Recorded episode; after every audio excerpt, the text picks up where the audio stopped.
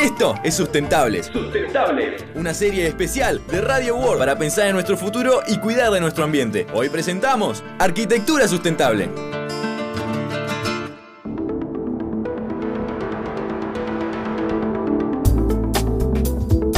En el capítulo de hoy te vamos a contar de qué hablamos cuando hablamos de arquitectura sustentable. Para empezar hablando acerca de arquitectura sustentable, nos vemos en la necesidad de definir el término. La arquitectura sustentable es aquella que tiene en cuenta el ciclo de vida de los materiales, el uso de energías renovables, la reducción de la cantidad de materiales y energías usados y el reciclaje de residuos. Esta misma busca causar la menor cantidad de impacto sobre el medio ambiente.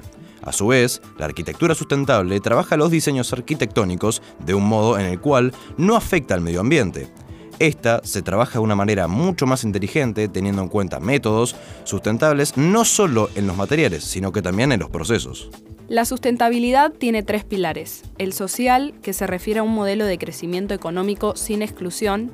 El económico, que se refiere a que ese modelo sea equitativo. Y el ambiental, que tiene que ver con el resguardo de los recursos naturales.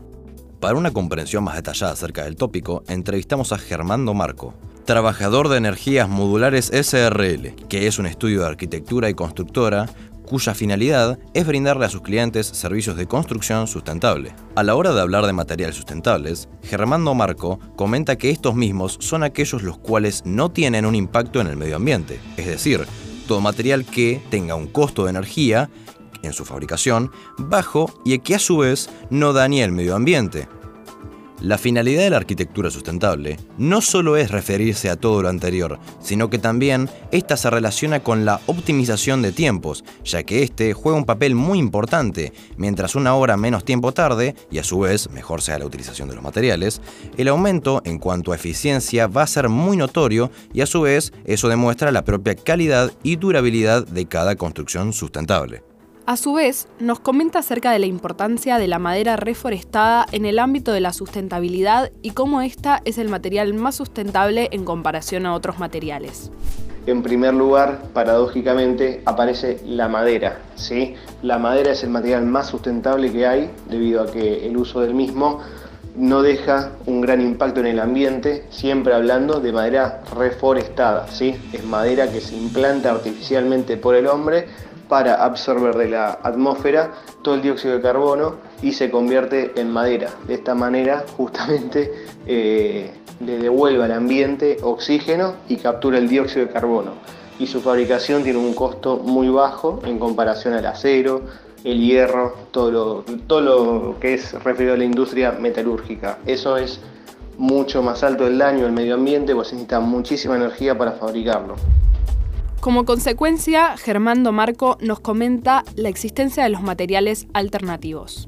Hoy también tenemos materiales alternativos, todos los compuestos eh, recuperados a partir de plásticos, a partir de celulosa. Bueno, existen infinidad de productos, todos sustentables, que bueno, provienen de un origen natural o eh, rearmado por el hombre, pero reutilizando esa materia prima de desperdicio para reconvertirlo y darle más vida útil a través de otros formatos. Germando Marco nos habla acerca de la necesidad de que la arquitectura hoy en día sea sustentable y la importancia de pensar cada proyecto desde la base para que este mismo sea sustentable.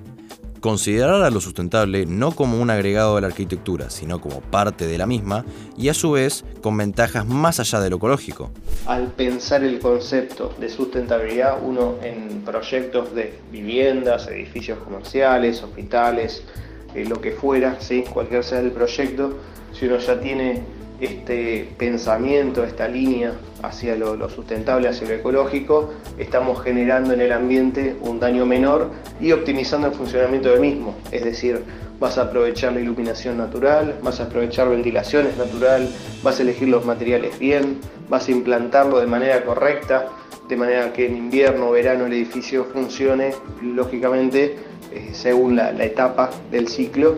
Este, de esta manera, bueno, se ahorra muchísima energía en calefacción y eh, aire acondicionado en verano. Por el contrario, también se nos ofrecen alternativas para poder emprender una vida más sustentable sin la necesidad de construir una casa desde la base. Existen varias alternativas como la recuperación del agua de lluvia, Este es un proceso en el cual se aplica al propio desagüe una derivación, es decir, un camino que conduce a un tanque de acumulación que permite juntar agua de lluvias con la finalidad de evitar la utilización del agua corriente y aplicarla en diversas necesidades. A su vez, se nos brindan diferentes alternativas para el aspecto eléctrico de la sustentabilidad, en donde se destaca la iluminación LED, la cual es mucho más eficiente que lámparas de bajo consumo o lámparas halógenas. Además, es muy importante la conciencia en la elección de electrodomésticos, los cuales hacen al uso diario mucho más eficiente.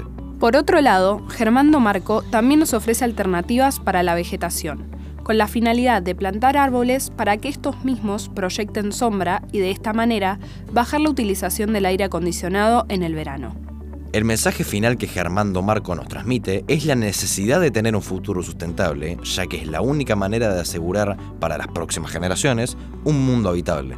Cada acción que uno hace tiene una reacción en el mundo, por lo cual es importantísimo empezar a darse cuenta cómo uno está viviendo para darse cuenta de lo que puede hacer. ¿sí? Eh, la arquitectura sustentable en sí es una arquitectura consciente en donde bueno, eh, se pone todo el conocimiento a disposición para hacer proyectos eficientes y que garanticen, lógicamente, larga vida útil y bajo consumo energético.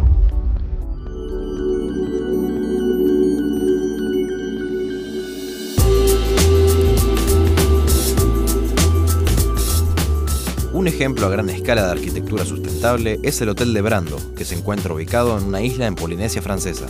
El complejo tiene un ambicioso objetivo de lograr un impacto neto de cero carbono. El Brando ha implementado técnicas agrícolas innovadoras para su jardín orgánico, permitiendo que las frutas y verduras crezcan en la isla bañada por el sol y el coral, además de un sólido programa de reciclaje y compostaje. El complejo también utiliza bajo consumo de energía. También se está instalando un sistema de gestión de aguas residuales para el riego. La isla está rodeada por un océano profundo, lo que permite que el aire acondicionado de agua de mar aproveche el frío de las profundidades. La utilización del agua sustentable se ejecuta en todo el complejo, proporcionando la baja temperatura necesaria para el enfriamiento de bajas energías en los edificios de la isla. Este ha reducido la demanda de energía en casi un 70% y fue una idea sugerida por Marlon Brando.